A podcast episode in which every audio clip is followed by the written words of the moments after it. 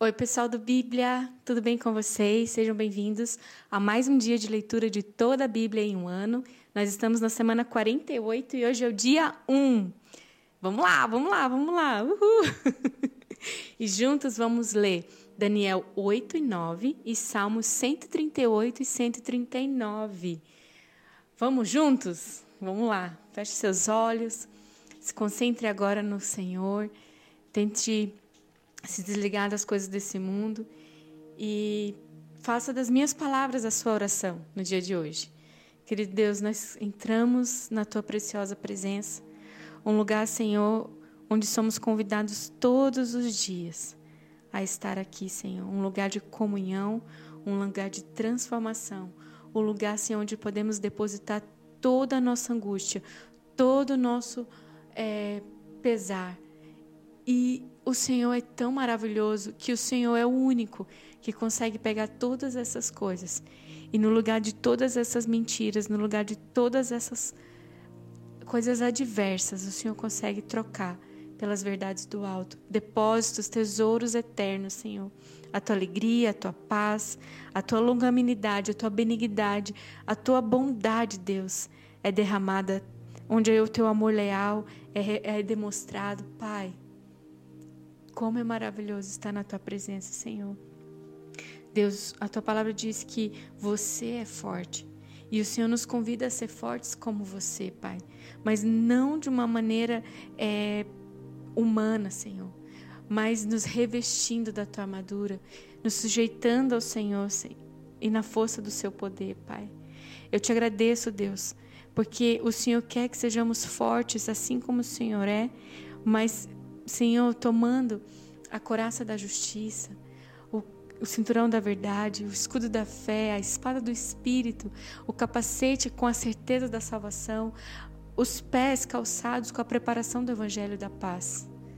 Pai, é dessa maneira que nós queremos viver, é assim que nós lutamos as nossas guerras, é assim que nós vencemos os nossos inimigos, é assim que vamos estar atentos e alertas à tua preciosa voz e aonde o Senhor quer que estejamos, aonde quer que vamos, Senhor, o Senhor é conosco.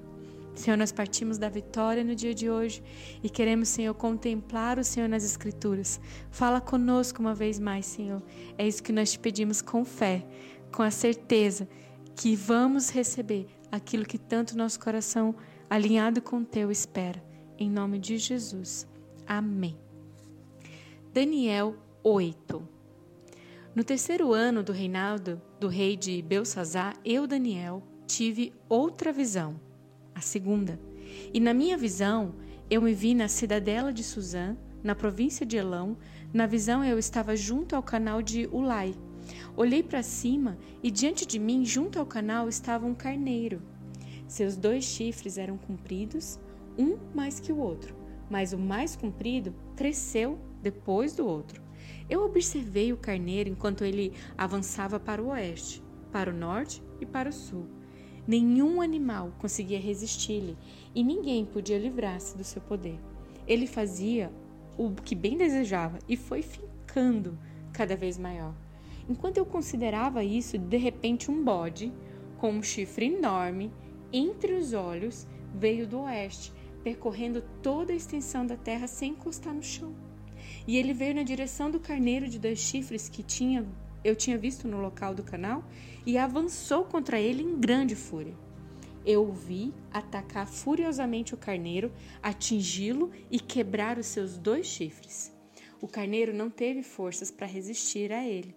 O bode o derrubou no chão e o pisoteou, e ninguém foi capaz de livrar o carneiro do seu poder. O bode tornou-se muito grande, mas no auge da sua força, o seu grande chifre foi quebrado, e em seu lugar cresceram quatro chifres enormes na direção dos quatro ventos da terra. De um deles saiu um pequeno chifre que logo cresceu em poder na direção do sul, do leste e da terra magnífica. Cresceu até alcançar o exército dos céus e atirou na terra parte do exército das estrelas e as pisoteou.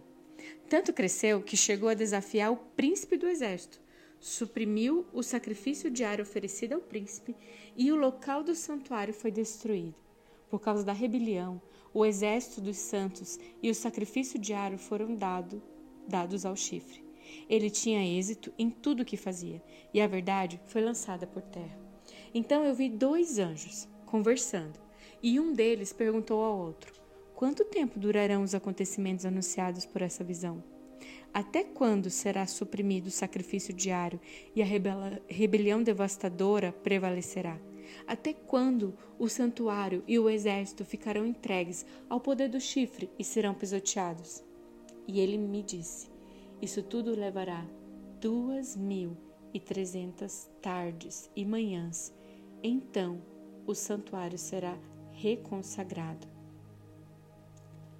Enquanto eu, Daniel, observava a visão e tentava entendê-la, diante de mim apareceu um ser que parecia um homem. E eu ouvi a voz de um homem que vinha do Ulai. Gabriel, dê a esse homem o significado da visão. Quando ele se aproximou de mim, eu fiquei aterrorizado e eu caí prostrado. E ele me disse: Filho do homem, saiba que a visão refere-se ao tempo do fim. E enquanto ele falava comigo, eu com o rosto em terra, perdi os sentidos. Então ele tocou em mim e me pôs em pé e disse: Vou contar a você o que acontecerá depois no tempo da ira, pois a visão se refere ao tempo do fim. O carneiro de dois chifres que você viu representa os reis da Média e da Pérsia. O bode peludo é o rei da Grécia, e o grande chifre entre os seus olhos é o primeiro rei. Os quatro chifres que tornaram o lugar do chifre que foi quebrado são quatro reis. Seus reinos surgirão da nação daquele rei, mas não terão o mesmo poder. No final do reinado deles, quando a rebelião dos ímpios tiver chegado ao máximo, surgirá um rei de duro semblante, mestre em astúcias. Ele se tornará muito forte, mas não pelo seu próprio poder. Ele provocará devastações terríveis e será bem sucedido em tudo o que fizer. Destruirá os homens poderosos e o povo santo. Com o intuito de prosperar, ele enganará muitos e se considerará superior aos outros destruirá muitos que nele confiam, e ele se insurgirá contra o príncipe dos príncipes. Apesar disso, ele será destruído, mas não pelo poder dos homens. A visão das tardes e das manhãs que você recebeu é verdadeira. Cele, porém, a visão, pois refere-se ao futuro distante. E eu, Daniel, fiquei exausto e doente por vários dias. Depois eu me levantei e voltei a cuidar dos negócios do rei. Eu fiquei assustado com a visão estava além da compreensão humana. Dario, filho de Xerxes, da linhagem dos Medos, foi constituído governante do reino babilônio. E no primeiro ano do seu reinado, eu, Daniel, compreendi pelas Escrituras, conforme a palavra do Senhor dada ao profeta Jeremias, que a desolação de Jerusalém iria durar setenta anos. Por isso, eu me voltei para o Senhor com orações e súplicas, em jejum, em pano de saco e coberto de cinza. Orei ao Senhor meu Deus e confessei: Ó Senhor, Deus grande e temível, que mantens a tua aliança de amor com todos aqueles que te amam e obedecem aos teus mandamentos. Nós temos cometido pecado e somos culpados. Temos sido ímpios e rebeldes e nos afastamos dos teus mandamentos e das tuas leis. Não demos ouvido aos teus servos, os profetas, que falaram em teu nome aos nossos reis, aos nossos líderes e aos nossos antepassados e a todo o teu povo. Senhor, tu és justo e hoje estamos envergonhados. Sim, nós, o povo de Judá, de Jerusalém e de todo Israel, tantos os que estão perto como os que estão distante, em todas as terras pelas quais nos espalhaste por causa da nossa infidelidade para contigo. Ó Senhor, nós e nossos reis, nossos líderes e nossos antepassados estamos envergonhados por termos pecado contra ti. O Senhor, nosso Deus, é misericordioso e perdoador, apesar de termos sido rebeldes. Não te demos ouvidos, Senhor, nosso Deus. Por favor, nem obedecemos às leis que nos deste por meio dos teus servos, os profetas. Todo o Israel transgrediu a tua lei e se desviou, recusando-te a, te ouvir. Por isso, as maldições, as pragas escritas na lei de Moisés, servo de Deus, têm sido derramadas sobre nós, porque pecamos contra ti. Cumpriste a palavra proferida contra nós e contra os nossos governantes, trazendo-nos grande desgraça. Debaixo de todo o céu, jamais se fez algo como o que foi feito a Jerusalém. Conforme está escrito na lei de Moisés, toda essa desgraça nos atingiu e ainda assim não temos buscado o favor do Senhor nosso Deus, afastando-nos de nossas maldades e obedecendo a tua verdade. O Senhor não hesitou em trazer desgraça sobre nós, pois o Senhor, o nosso Deus, é justo em tudo que faz. E ainda assim, nós não lhe temos dado toda atenção. Ó Senhor, nosso Deus, que tiraste o teu povo do Egito com mão poderosa e que fizeste para ti um nome que permanece até hoje, nós temos cometido pecado e nós somos culpados. Agora, Senhor, conforme todos os teus feitos justos, afasta de Jerusalém, da tua cidade, do teu santo monte, a tua ira e a tua indignação. Os nossos pecados e as nossas iniquidades dos nossos antepassados fizeram de Jerusalém do teu povo objeto de zombaria para todos os que nos rodeiam. Ouve, nosso Deus, as orações e as súplicas do teu servo, por amor de ti, Senhor. Olha com bondade para o teu santuário abandonado. Inclina, Senhor, os teus ouvidos, ó Deus, e ouve. Abre os teus olhos e vê a desolação da cidade que leva o teu nome. Não te fazemos pedidos por sermos justos, mas por causa da tua grande misericórdia, Senhor, nos ouve. Senhor, perdoa, Senhor. Vê e age. Por amor de ti, meu Deus, não te demores, pois a tua cidade e o teu povo levam o teu nome. E enquanto eu estava falando e orando, confessando o meu pecado e o pecado de Israel, meu povo, e trazendo o meu pedido ao Senhor, o meu Deus, em favor do seu santo monte. Enquanto eu ainda estava em oração, Gabriel, o homem que eu tinha visto na visão anterior, veio voando rapidamente para onde eu estava. A hora do sacrifício da tarde, e ele me instruiu e me disse: Daniel, agora eu vim para dar a você percepção e entendimento. Assim que você começou a orar, houve uma resposta que eu trouxe a você, porque você é muito amado. Por isso, preste atenção à mensagem para entender a visão. 70 semanas estão decretadas para o seu povo, a sua santa cidade, a fim de acabar com a transgressão e dar ao fim o pecado expiar as culpas, trazer justiça eterna, cumprir a visão e a profecia e ungir o Santíssimo. Saiba e entenda que a partir da promulgação do decreto que manda restaurar e reconstruir Jerusalém até que o ungido, o príncipe, venha, haverá sete semanas e setenta e duas semanas. Ela será reconstruída com ruas e muros, mas em tempos difíceis. Depois das 62 semanas, o ungido será morto, e já não haverá lugar para ele. A cidade e o lugar santo serão destruídos pelo povo do governante que virá.